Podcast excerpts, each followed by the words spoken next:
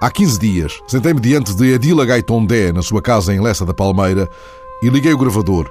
Adila, nascida há 93 anos numa família tradicional do Faial, começou a contar-me histórias de um percurso de vida que se cruza com os caminhos da Índia para a independência.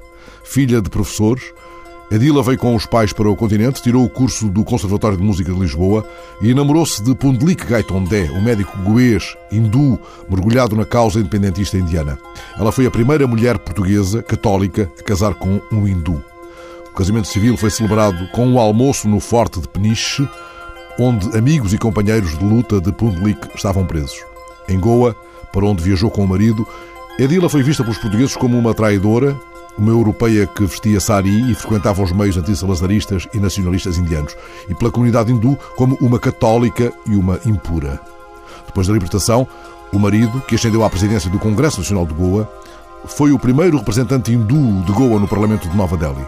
Solidária com a luta de Pundlik, Edila há de mergulhar nos formidáveis tumultos da mudança histórica em Goa e na Índia, conhecendo de perto Nehru em cujo piano chegou a tocar num dos muitos recitais que fez por toda a Índia. A saga de Adila Gaitondé está contada num livro notável de sua autoria, As Maçãs Azuis, publicado há dois anos pela editorial Tajid. Por tudo isto, Adila Gaitondé figura em lugar de destaque na galeria de portugueses excelentíssimos.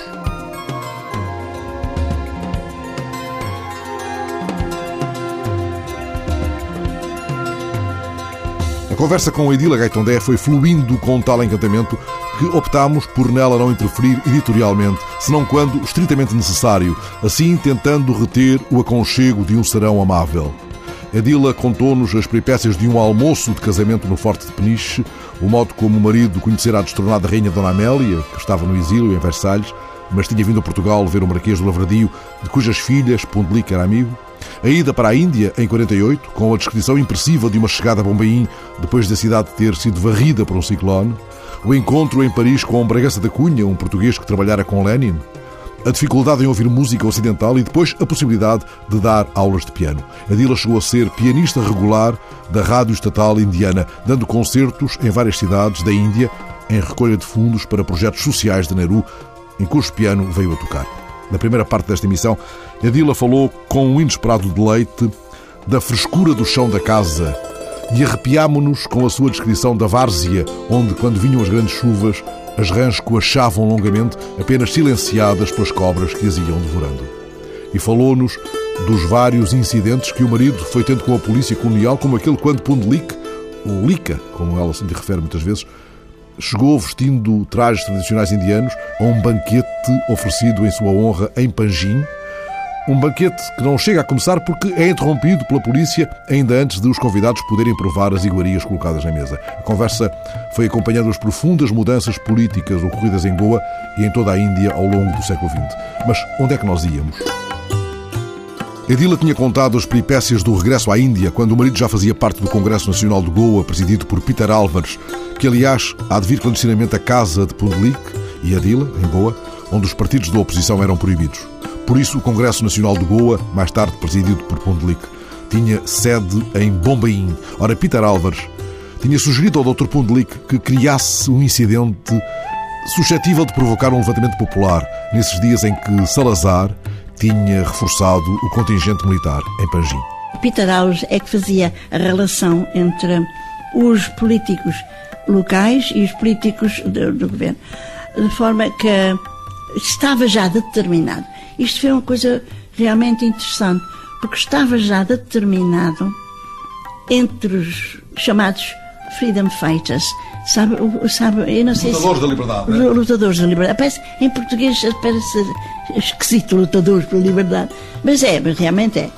Ah, de Goa já estava tudo determinado, tudo a postos para a última que foi a Revolução. Mas estavam à procura e estavam à espera de um, um incidente crítico que desse aso ao começo, fosse um começo valioso. Ora, ainda estavam a pensar como é que há de ser, o que é que há de ser, o que é que vamos fazer. Vamos fazer mais uma coisa assim, ou assado. E não estava bem ainda ciente o que é que se vai fazer. O momento surgiu. O juiz Semedo, com quem o casal Gaitondé visitara Caxemira, Regressava a Portugal e, como conta no livro As Maçãs Azuis, havia um banquete de despedida. Foram todos, incluindo a PIDE, governador foi tudo fardado. Foi uma coisa assim muito acolhedora em casa de um amigo, um local pública. pública. Com grandes discursos patrióticos. Não é? Exato. Eu naquele dia não pude ir porque o meu cunhado tinha chegado de Bombaim, que ele também estava metido, e eu tive que ficar por causa dele. E o Liga disse-lhe na Fábio, Ora, como eu não fui, havia muita gente que queria ir, mas não tinha lugar no banquete. Havia um senhor lá que por acaso também acho que era advogado. Nós conhecíamos de vista, mas não éramos amigos nem nada. Mas era tudo pela situação. E queria também ser importante. Ele não tinha arranjado lugar à primeira, mas quando eu faltei, ele conseguiu meter-se no meu lugar. Aí é que foi. É que quando começaram os discursos, um diz uma coisa, outro diz outra, todos diziam coisas empolgantes. Verdade? E o senhor eh, fulano diz, eh, ah, não sei o quê, porque o senhor eh, o juiz, quando chegar a Portugal, há de se lembrar deste cantinho de Portugal. Sim, porque aqui também é Portugal. Aquele, aquele slogan que tinham aqui antigamente, que se escrevia por toda a parte, aqui é Portugal. E o meu marido naquela altura não esperou mais nem mais nada. Disse, eu protesto. Foi tudo. Foi só isto. E calou tudo. Ficou tudo gelado. Porque, não sei se lembra, no tempo de Salazar, quando a PIDE reinava, aquele sistema tirou aos portugueses tudo. Como é que eu ia explicar? Tirou-lhes a, força interior, tirou tudo. Eles, eles não eram nada. Não, Não, tinham voz não tinham voz. Tinham medo. Era um país de gente que tinha medo.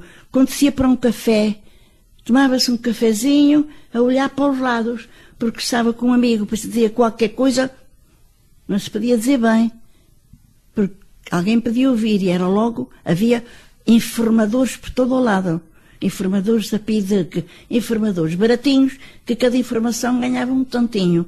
E pronto, é- era, Eles estavam lá nesse jantar. Eles estavam lá nesse jantar e esse jantar Pois. foi o fim do mundo, não é? foi o fim do mundo. Claro, tudo calou. O jantar terminou em silêncio e toda a gente escapuliu. Ninguém quis ficar para ver o que é que ia acontecer. Ora, o, o Lica veio e aí é que começou.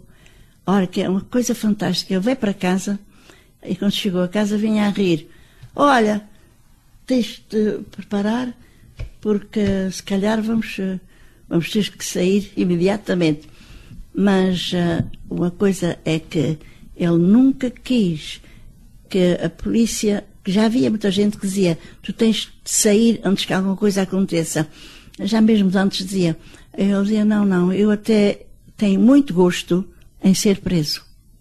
E foi preso depois em fevereiro de 54, salvo erro. E o oficial que o foi prender era a visita de vossa casa e ia lá pedir livros emprestados e tudo. Pois, pois. Também ele era um, um daqueles que foi para a Espanha, teve na, Guerra Civil. Era como Roma. Este era o estudante, o tenente estudante, chamava-se tenente estudante. Estudante era o nome dele, era o tenente estudante. Tenente estudante. E é para lá, ia levar nos livros emprestados, que tínhamos sempre muitos livros, e ele levava e trazia tal, contava muita história tal, mas o que é? Ele também ia para informar. Ele queria saber o que é que se passava. E até uma coisa muito interessante é que, numa altura em que ele estava lá com o Romba, com o chefe da PIDE, tinham ido ambos lá. A gente tinha estas visitas, dávamos com todos.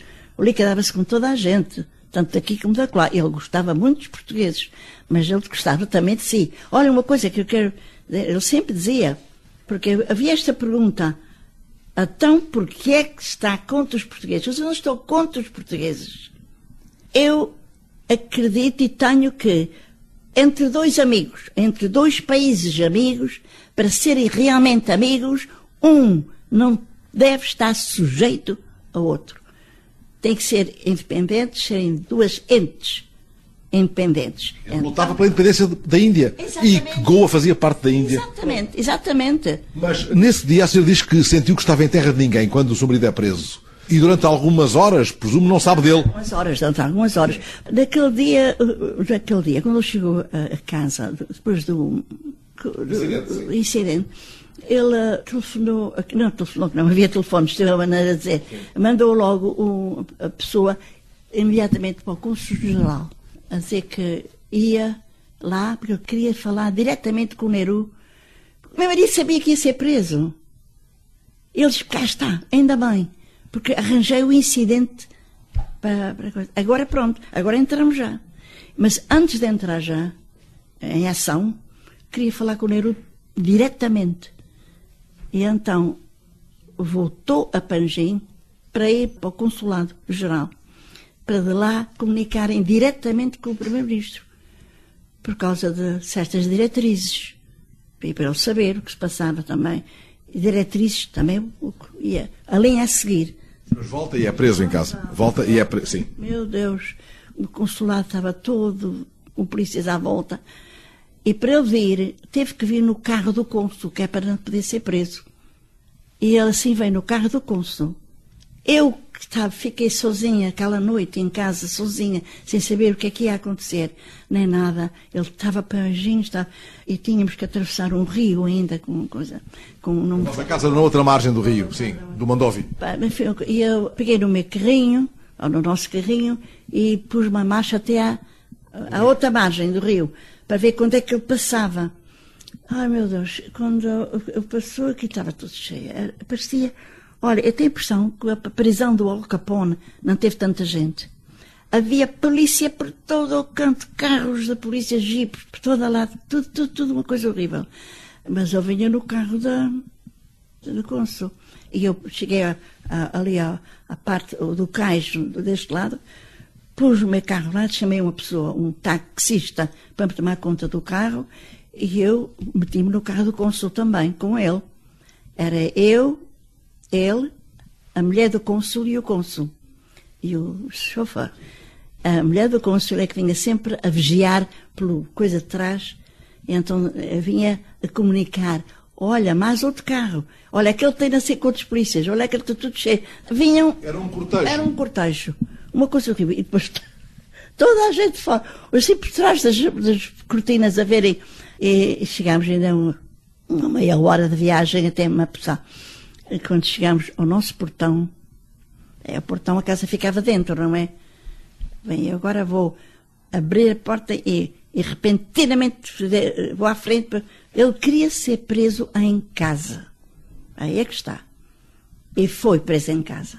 Mas foi mesmo ali, quase ao pé do portão, mas já estava dentro de casa. Então é que veio o, o estudante e veio o local polícia e veio um homem, era o hitman, Sabe o que é um hitman? É o homem que é contratado para atirar para matar. Um... Atirador. É, atirador. Então, veio um atirador? Ele era o atirador oficial para a. Foi ele que veio a, a, a, a linchar e a matar o, o Humberto Delgado, que, é, que ele refugiava-se na África, no África do Sul, e depois vinha quando... Foi ele que matou o Humberto Delgado, mais tarde. Ele então, naquela altura, não ia matar, porque estava tudo ali, estava o comandante da polícia, essa coisa toda, iam era prendê-lo.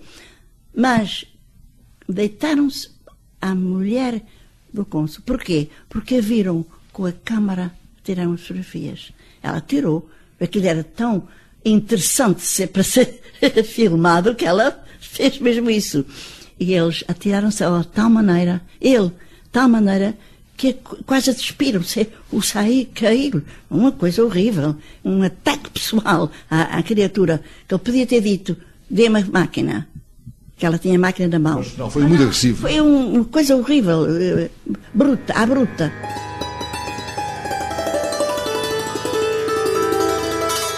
Nesse momento, a polícia prende Pundelik Gaitondé e leva-o dali. Como Edila conta no livro, Durante as horas seguintes, nenhum deles sabe onde o outro está, mas ambos vão negociando com as autoridades e programando, articulados também com a rede local do Congresso Nacional de Goa, a saída para Portugal no navio Índia. Lica é embarcado com destino ao Aljube, Mas Edila só tem a confirmação segura de que ele está no navio quando um amigo, oficial português, lhe diz que o reconheceu pelos sapatos. Edila lembra-se de que alguns oficiais portugueses não estavam de acordo com o que se passava e tinham com Pundlik Gaitondé uma relação mais do que cordial. Embora fossem oficiais, embora fossem a, a posição que tivessem, mas eram realmente contra a situação. E gostavam muito do Lick, eram muito amigos. Até posso dizer uma coisa, olha, é a primeira vez que digo isto em casa, né, com amigos, especialmente com este que era amigo dele e era médico também, médico militar. Às vezes diziam, olha lá, quando isto for independente, libertado, havemos fazer assim, assim, vamos montar aqui um hospital com esta coisa, a delinear o que poderia ser um centro médico como devia ser. Eram portugueses e eram militares. Naquele tempo havia muitas pessoas que pensavam à frente. Pensavam à frente. E já em Lisboa, o seu marido é levado para o Aljube e aí permanece preso. Na sala grande. E quando chegava ao Aljube para o visitar, perguntava por ele, pelo nome, lá diziam assim: visitante para a sala grande. Mas é que eu achava, pois, pois, tem de ser a sala grande. Pundlik Gaitondé não fica muito tempo no Aljube. Os protestos no Parlamento Indiano e a pressão diplomática dos Estados Unidos, por exemplo, levam a que Pundlik seja autorizado a permanecer em liberdade condicional na Quinta da Bolsa, no Porto. É verdade. A fé é uma família fantástica, realmente. A família era o senhor Ramalhão. O senhor Ramalhão, que era uma pessoa esplêndida, um homem tão bom de coração. Tinha muito dinheiro, tinha uma propriedade muito grande tinha uma quinta fantástica com uma casa lá dentro que quando nos convidou para ficarmos na, na casa dele, a casa já estava preparada com tudo, o frigorífico cheio e tudo para nós. E o senhor Ramalhão tomou conta de nós. É que nos levava a sair, tomou a responsabilidade. Olha, naquele tempo, para uma pessoa que fugia a sete pés da nossa companhia para não ser vista conosco, porque era perigoso. O senhor Ramalhão teve a coragem de nos receber como hóspedes dele, amigos, não era hóspedes de pagamento, era convidados dele. Mas no fundo eram exilados. É, éramos exilados. Uma coisa que ele tinha que todos os dias vir ao Porto marcar presença na, na polícia. E não podíamos ir a parte nenhuma. Só podíamos estar com o senhor Ramalhão. E o senhor Ramalhão, então, nos fins de semana, nos levava de passeio à roda nos seus grandes carrões para nos distrair. É, o senhor Ramalhão realmente era casado com a mãe de uma grande amiga minha, cuja filha era casada com um indiano, que é o advogado Priti Camutim, em Lisboa. Ele é conhecido lá. Mas o advogado que defende o seu marido na boa hora, que depois era julgado, é Palma Carlos. Palma Carlos.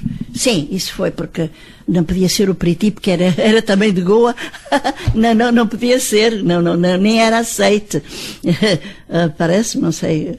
Uh, foi o Palma Carlos, foi muito bom. O Palma Carlos foi esplêndido. E até quando acabamos, por no fim de, deste todo tempo, temos conseguido ir até o aeroporto para irmos para Londres.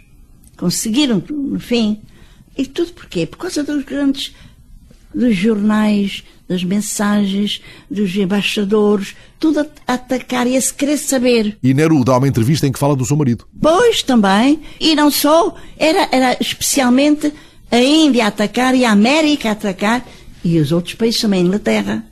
Porque na Inglaterra havia um grupo formado por Wedgwood Ben, Judy Hart, David Annals, tudo membros do Parlamento, que tinham um grupo para auxiliar os lutadores pelas colónias, auxiliar aqueles que estavam a lutar pelas colónias portuguesas, para a libertação das colónias portuguesas. Edila e Pundlik pedem um passaporte e são autorizados a viajar apenas para a Inglaterra. A escala londrina é curta. Viajam depois para Bombaim. Nessa altura, os nacionalistas indianos tinham dado o nome de Pundlik ao dia 17 de fevereiro de 55. 17 de fevereiro passa a ser o Gaitonde Day. É o Gatão Dedé, que é no dia, no dia 17 de fevereiro, foi o dia em que ele foi preso, e este dia é festejado, não é festejado, é comemorado todos os anos, com discursos, um almoço, então todos os anos vem uma pessoa falar, uma pessoa especial, e assim, e, reúne, e onde se reúnem o resto dos ainda viventes eh, de, Dessa luta. De, pois, Dessa da, da luta. Uh, regressa ao Bombaim, volta a dar aulas de piano e escreveu à sua mãe, então, já de Bombaim, a dizer que as maçãs estavam mais azuis do que nunca. Exatamente. O que é que isso quer dizer? Quer dizer que a revolução está no auge? Está, a revolução está no auge, está tudo a, a ir muito bem, como se quer, como se deseja. Pois é, é, as maçãs azuis.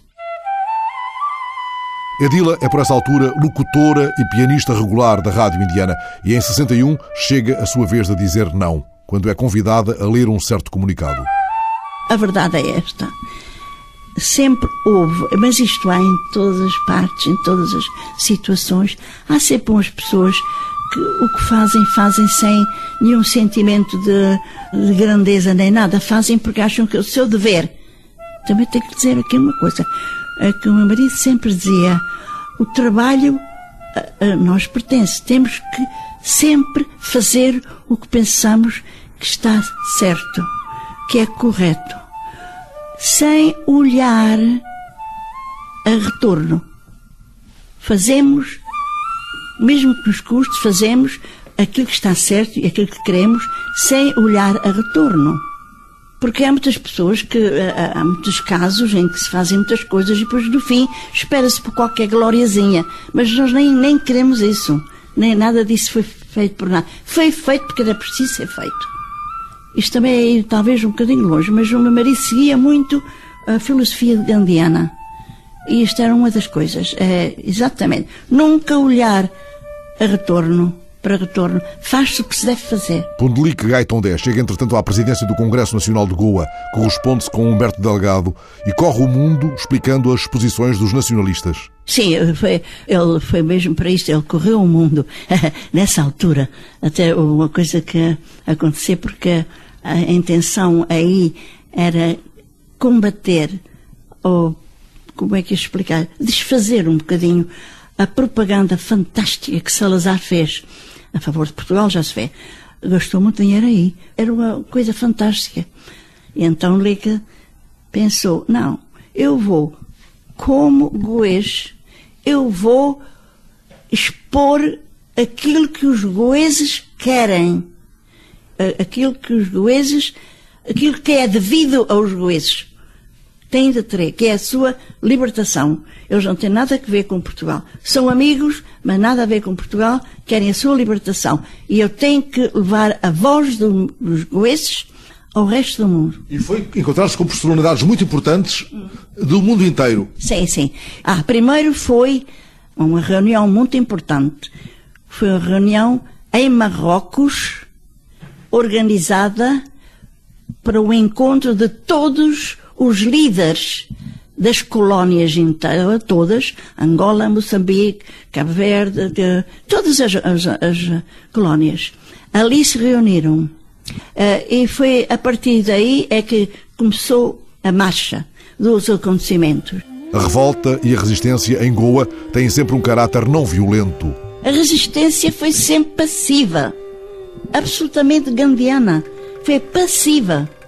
E a propósito disso, ocasiões em que eram a entrar para a fronteira os goeses já que estavam fora, que as pessoas vinham naquelas uh, manifestações com bandeirinhas, entravam e era de dentro o exército português a atirar tiros de chumbo para esta gente, desarmada. Mas avançava, que avançava. Que, que avançava. Num caso, uma criatura que eu depois fui até visitar o hospital, ficou sem um braço, não é? E, e que a outra mão pegou na bandeira, noutra bandeirinha e continuou a marchar. Isto é verdade, isto é o que era. Mas eles, os lutadores pela liberdade, lutaram sempre eh, sem violência. Até que um dia, Adila Gaitondé está em Londres e recebe o telegrama que diz Goa está livre. Beijos, Lica. Foi o corolário de uma luta da vida inteira. Esse programa que eu estava em Londres, ainda me lembro, já ia aproximando o tempo do Natal, o natalício, e aproximando as feiras do Natal, e quando eu recebi esta coisa, este telegrama, fiquei maluca, havia um, uma reunião lá na escola, e eu fui e disse ao reitor, vou, não sei quando é que volto, mas tenho que ir, e tenho que ir amanhã. E faz favor de me desculpar. E ele disse, vá, vá em paz, venha quando vier. E foi assim que no dia seguinte fui para o aeroporto e já tinha o meu bilhete de avião. Foi só chegar ao aeroporto e dizer ah, os aviões têm aqui o bilhete. Pronto, não foi preciso marcar nem nada. Edila voa para a enorme exaltação de um comício da libertação em Mapussá, mas antes há uma escala em Bombaim que tem o que se lhe diga. É que eu cheguei a Bombaim e não havia estava tudo em confusão, não havia transportes nenhum para Goa, porque aquela história, aquela, foi uma coisa, eh, aquilo era a guerra. Mas lá arranjaram uma caminhonete, uma alzira qualquer, uma coisa horrível, que fui até Belgão, que é uma, a cidade indiana do outro lado da fronteira, e fiquei lá. Mas depois para ir dali até Goa, não havia mesmo nada. E, e onde é que eu passei a noite? Aquela noite foi a véspera do Natal, a véspera do dia de Natal. E eu passei onde foi, fui acolhida para a tropa indiana e passei no campo da tropa indiana, numa barraca. E foi logo de manhã cedo, ah, eu lembro perfeitamente que aquela noite de Natal eu tive jantei com o comandante da tropa.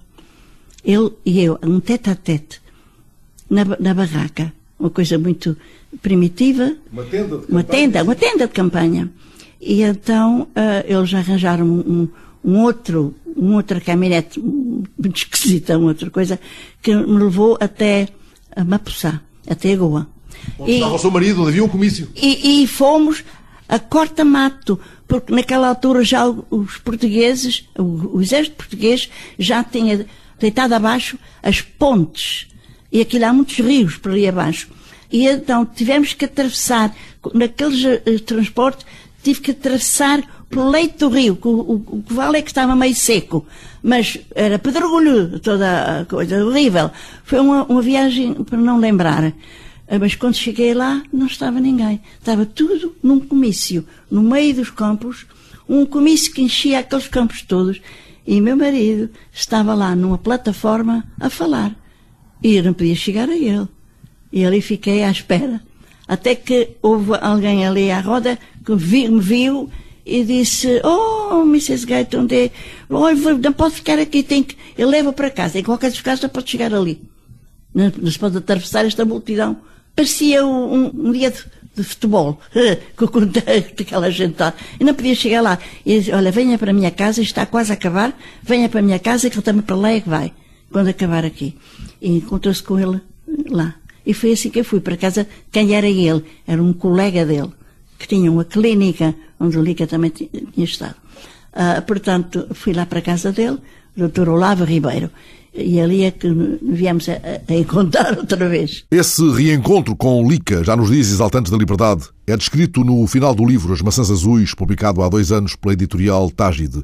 Entretanto, Edila acaba de publicar um outro livro, A Cruz de Fogo, sobre Garcia de Horta, que, tal como Pundelic Gaitondé, também foi médico em Goa, onde, aliás, se tornou amigo de Camões. Eu queria escrever um livro que representasse bem o que foi viver no tempo do século XVI, naquelas colónias como Goa, os primeiros colonos que lá chegaram, o que era a vida lá e o que era a vida em Portugal com a perseguição aos judeus, entre os quais havia o nosso único, talvez não é o único, ainda houve outros, mas um dos grandes cientistas do século XVI em Portugal, Garcia da Horta, que foi o autor dos colóquios dos simples e drogas da Índia.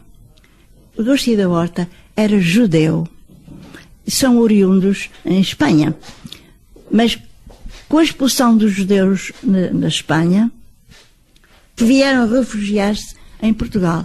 Chegou a certa altura, a família ficou em perigo porque começou a grande movimento de a perseguição dos judeus em Portugal.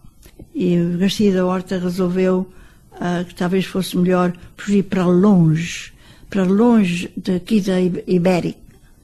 Foi para Goa e lá montou as suas coisas, já era muito bem conhecido lá em Goa, criou um, uns, uh, plantações em Bombaim, plantações de ervas medicinais e fez grandes trabalhos sobre medicina, a medicina baseada nas ervas e também estudou um pouco a medicina indiana. Mas o livro trata-se da vida e, e, o que aconteceu no século XVI em Goa. Edila, tal como Garcia de Horta, deu a volta ao mundo. Assistiu a tempos de mudança em vários lugares do mundo.